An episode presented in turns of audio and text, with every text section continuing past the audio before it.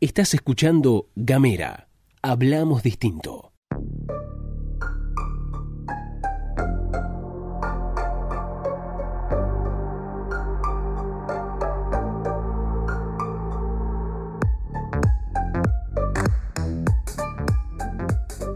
Sean todos bienvenidos a De Jardines Ajenos. No queríamos dejar la oportunidad de reflexionar acerca de verdad, memoria y justicia. Así que para el día de hoy, algo bien breve, que nos permita mm, de alguna manera repensar o reflexionar acerca de los cruentos hechos que ocurrieron el 24 de marzo de 1976. Le, hoy vengo con tres pequeñas ficciones, tres ficciones que de alguna manera prefiguraron aquello que iba a venir. Hoy vamos a estar hablando acerca de ficciones que se adelantaron a las pesadillas.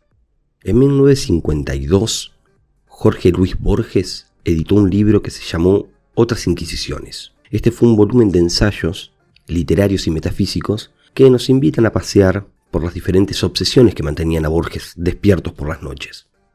El primer texto de ese libro se llama La muralla y los libros. En él cuentan brevemente la historia de Xin Huang Ti, emperador del imperio chino, que fue al mismo tiempo constructor de la muralla y pirómano de bibliotecas. Escribe Borges, leí días pasados que el hombre que ordenó la edificación de la casi infinita muralla china fue aquel primer emperador Xin Huang Ti, que asimismo dispuso que se quemaran todos los libros anteriores a él que las dos vastas operaciones, las 500 o 600 leguas de piedra opuesta a los bárbaros, la rigurosa abolición de la historia, es decir, del pasado, procedieran de una misma persona y fueran de algún modo sus atributos, inexplicablemente me satisfizo y a la vez me inquietó. Borges digrega argumentos para intentar entender estas dos acciones opuestas a escala imperial, ¿no? La muralla defiende, el fuego destruye. Borges ve en estas acciones dos fórmulas mágicas o simbólicas que para él son la misma cosa.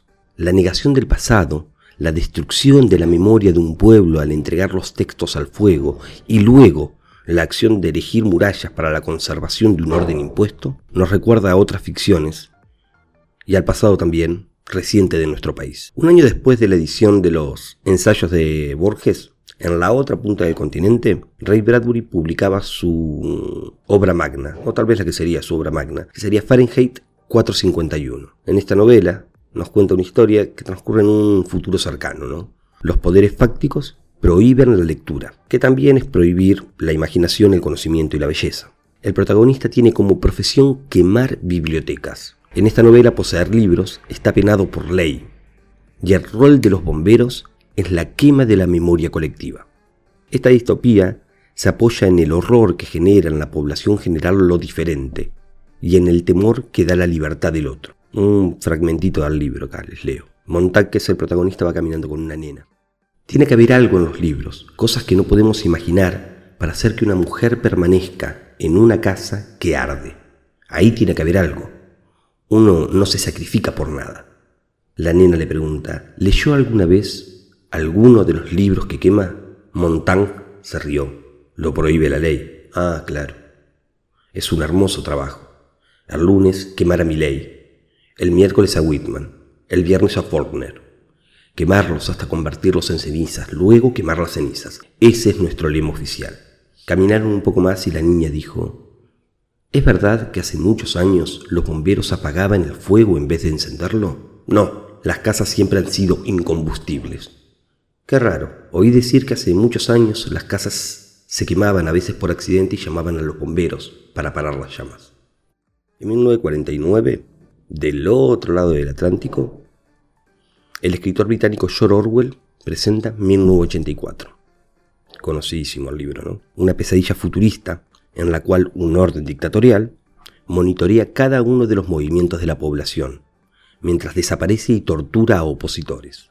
El protagonista trabaja en un ministerio encargado de la modificación de la historia, donde se reescriben la literatura universal, los tratados filosóficos, la poesía e incluso los textos religiosos en pos de que sean funcionales al relato del régimen. no habrá lealtad, no existirá más fidelidad que la que se debe al partido, ni más amor que el amor al gran hermano.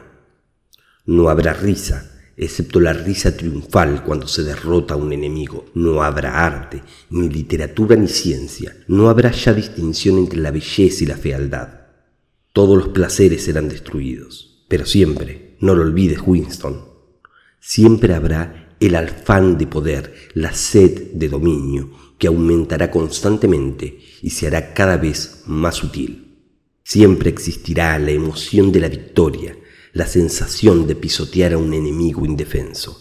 Si quieres hacerte una idea de cómo será el futuro, figúrate una bota aplastando un rostro humano incesantemente. Un 24 de marzo de 1976, en Argentina, todas esas pesadillas que la literatura anunció se cumplieron. Desaparecieron personas, robaron bebés para adoctrinamiento, rompieron el orden constitucional, prohibieron artistas, quemaron libros, abolieron el pasado, la belleza y el conocimiento. Como Jin Huan Ti, intentaron por todos los medios negar lo que fue.